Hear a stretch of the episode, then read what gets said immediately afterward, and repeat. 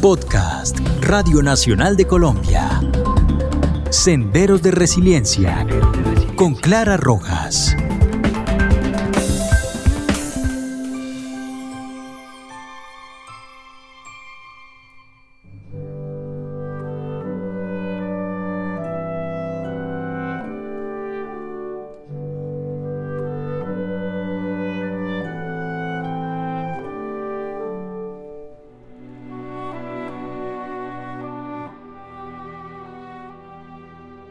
Hola, los saluda Clara Rojas y este es el podcast número 24, Senderos de Resiliencia en las plataformas digitales de la Radio Nacional de Colombia.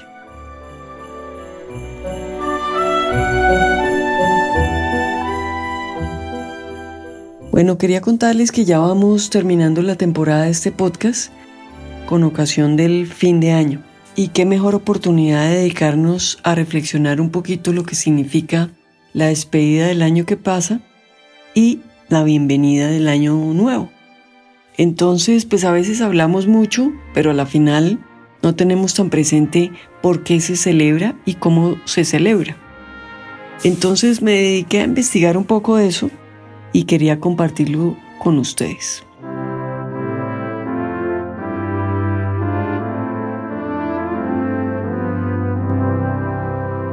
Bueno, la realidad es que la celebración del Año Nuevo más antiguo en la historia de la humanidad parece que data de la época de Mesopotamia y fue quizá hace más de 2000 años antes de Cristo.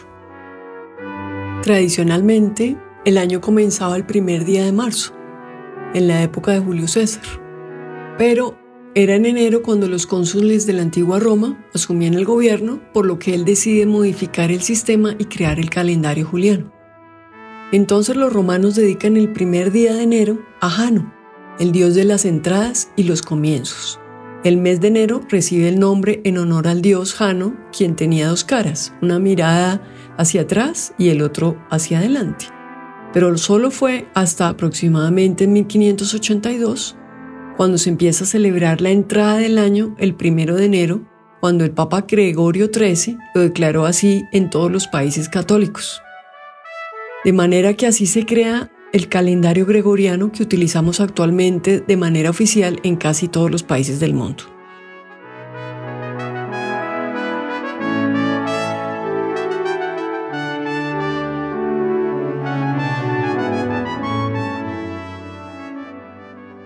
El otro tema que es importante tener en cuenta, digamos como dato curioso, es que eh, también se le llama la noche de San Silvestre que fue el único papa después de 32 papas que murió, digamos, de manera natural.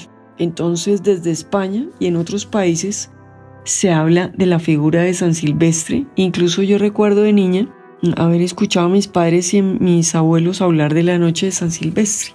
Lo que no sabía era que era en honor a este pontífice que vivió en el año 335 después de Cristo y murió el 31 de diciembre del año 335, por lo que en esa noche se convirtió en la noche de San Silvestre en su homenaje, que es la noche con la que finaliza el año.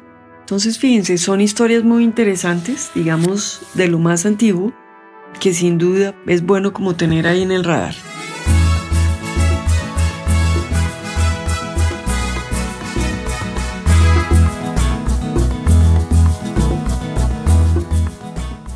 Pero miremos también cómo celebran en otros países de Latinoamérica. Realmente la celebración es muy semejante a la que hacemos aquí en Colombia.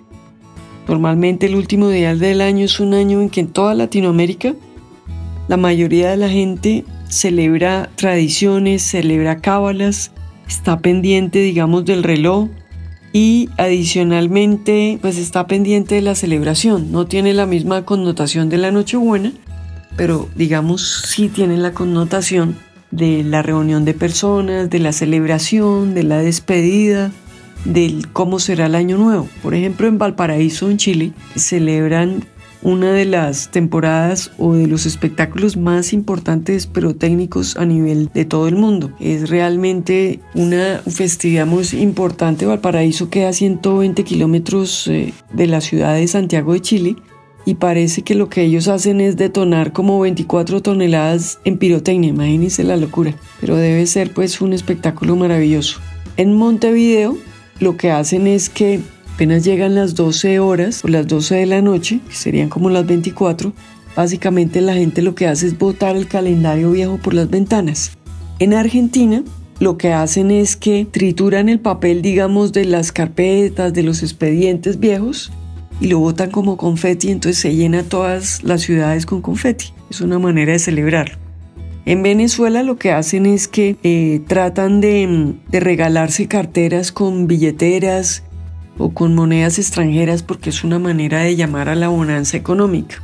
Mm, sobre platillos, digamos que uno muy usual en Europa es celebrar con lentejas. Digamos que increíblemente las lentejas traen la prosperidad. En Cuba, por ejemplo, lo que hacen es preparar un cerno asado, acompañado con arroz moro o arroz con frijoles negros, yuca, ensalada y cervezas. Los mexicanos incluyen en sus cenas platos como pavo relleno, o bacalao, en Costa Rica preparan la meloncha, que es como un postre espectacular y una bebida hecha con huevos que llaman rompope. Mientras que a los argentinos les encanta comer en esta fecha ensalada rusa, huevos y tomates rellenos y sin faltar un gran asado.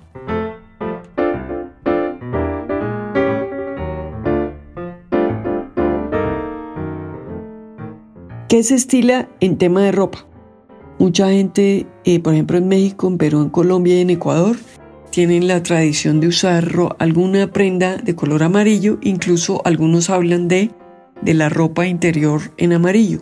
En Brasil, la gente estila, y eh, sobre todo en la playa de Copacabana y en Río de Janeiro, recibir el año nuevo en traje blanco. En em, otra celebración que es muy bonita que también se usa aquí en Colombia es la de quemar el año viejo.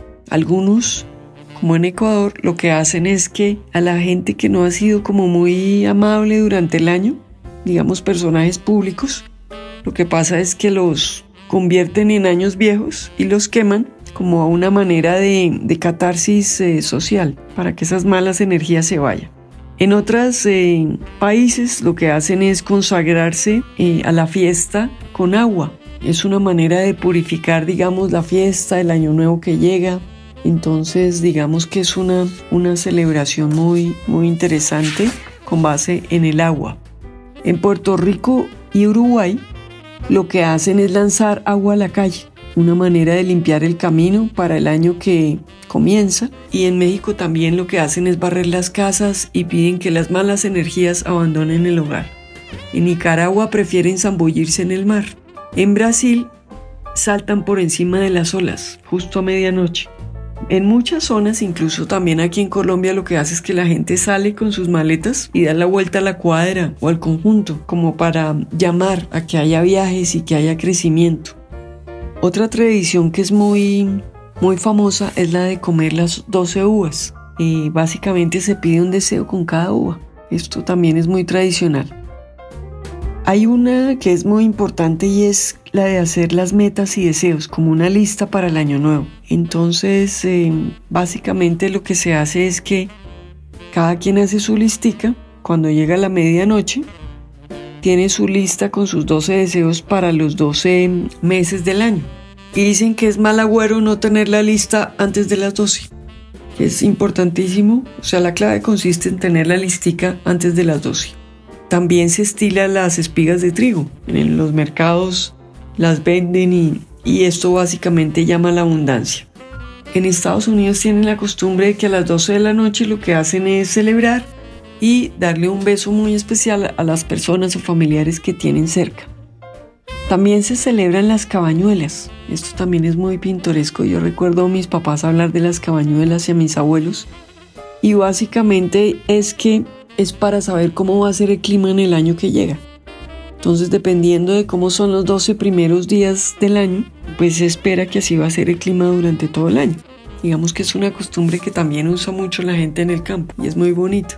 Aquí en Bogotá normalmente lo que se hace es que se ilumina la Torre Colpatria en el centro de la ciudad y mucha gente pues participa de esta celebración. Lo mismo en Cartagena, se reúnen en las avenidas Santander, Blas de Leso, en la plazuela del reloj. Este año pues yo creo que con el tema de la pandemia variará un poco para evitar las aglomeraciones, pero básicamente esto es como lo que se hace en Colombia y en Latinoamérica.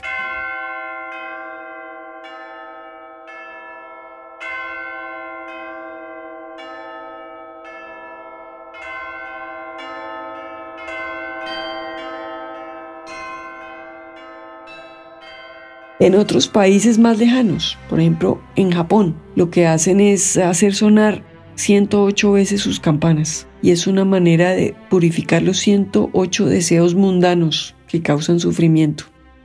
Recordemos que ellos son budistas, entonces esto hace parte de la tradición budista. En Filipinas hay un ritual muy común para despedir la, la noche vieja y es despedir el año vestidos con ropa y complementos llenos de lunares o pepas. Entonces fíjese que cada región tiene sus particularidades. En Rusia, la tradición más peculiar es escribir en un papel los deseos para el año nuevo. Cosa semejante también se hace aquí en Colombia. En Dinamarca eh, es una tradición que guarda desde siglos. Lo que ellos hacen es arrojar contra el suelo o contra las puertas la vajilla y según ellos, entre más platos rotos y más vajilla destrozada, significa que van a tener buenos y mejores amigos para el año que viene. En Italia se estila comer un buen plato de lentejas, que es una buena manera para atraer la abundancia. En Grecia, el ritual de la Nochevieja es eh, el de colgar una cebolla en la puerta de la entrada de la casa, ya que simboliza el renacimiento con cara al año nuevo. En Finlandia, Básicamente lo que hacen los finlandeses es fundir una herradura para traer la buena fortuna.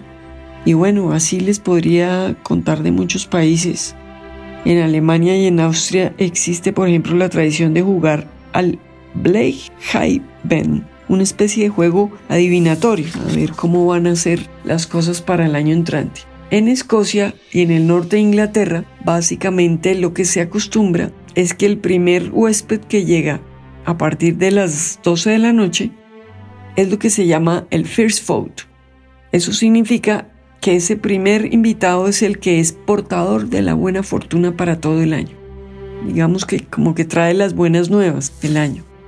En Tailandia, en Etiopía y en China ellos celebran su año nuevo en otras épocas. Por ejemplo, en Tailandia lo celebran en abril, en Etiopía en septiembre y en China el calendario nuevo chino empieza en el mes de febrero.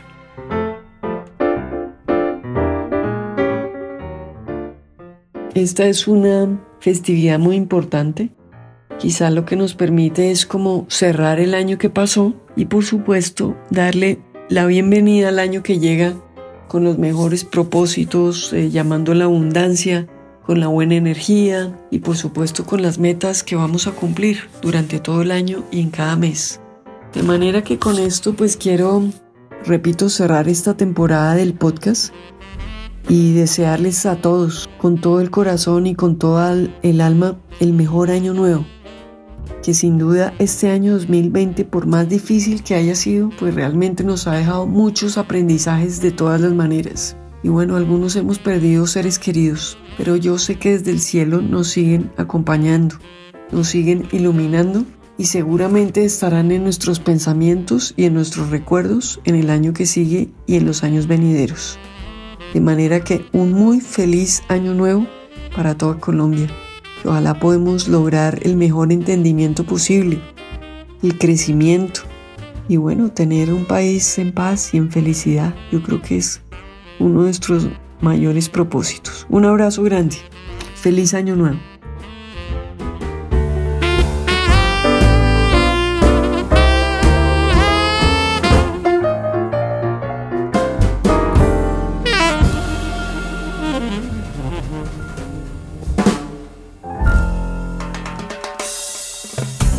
Este es un podcast de Radio Nacional de Colombia.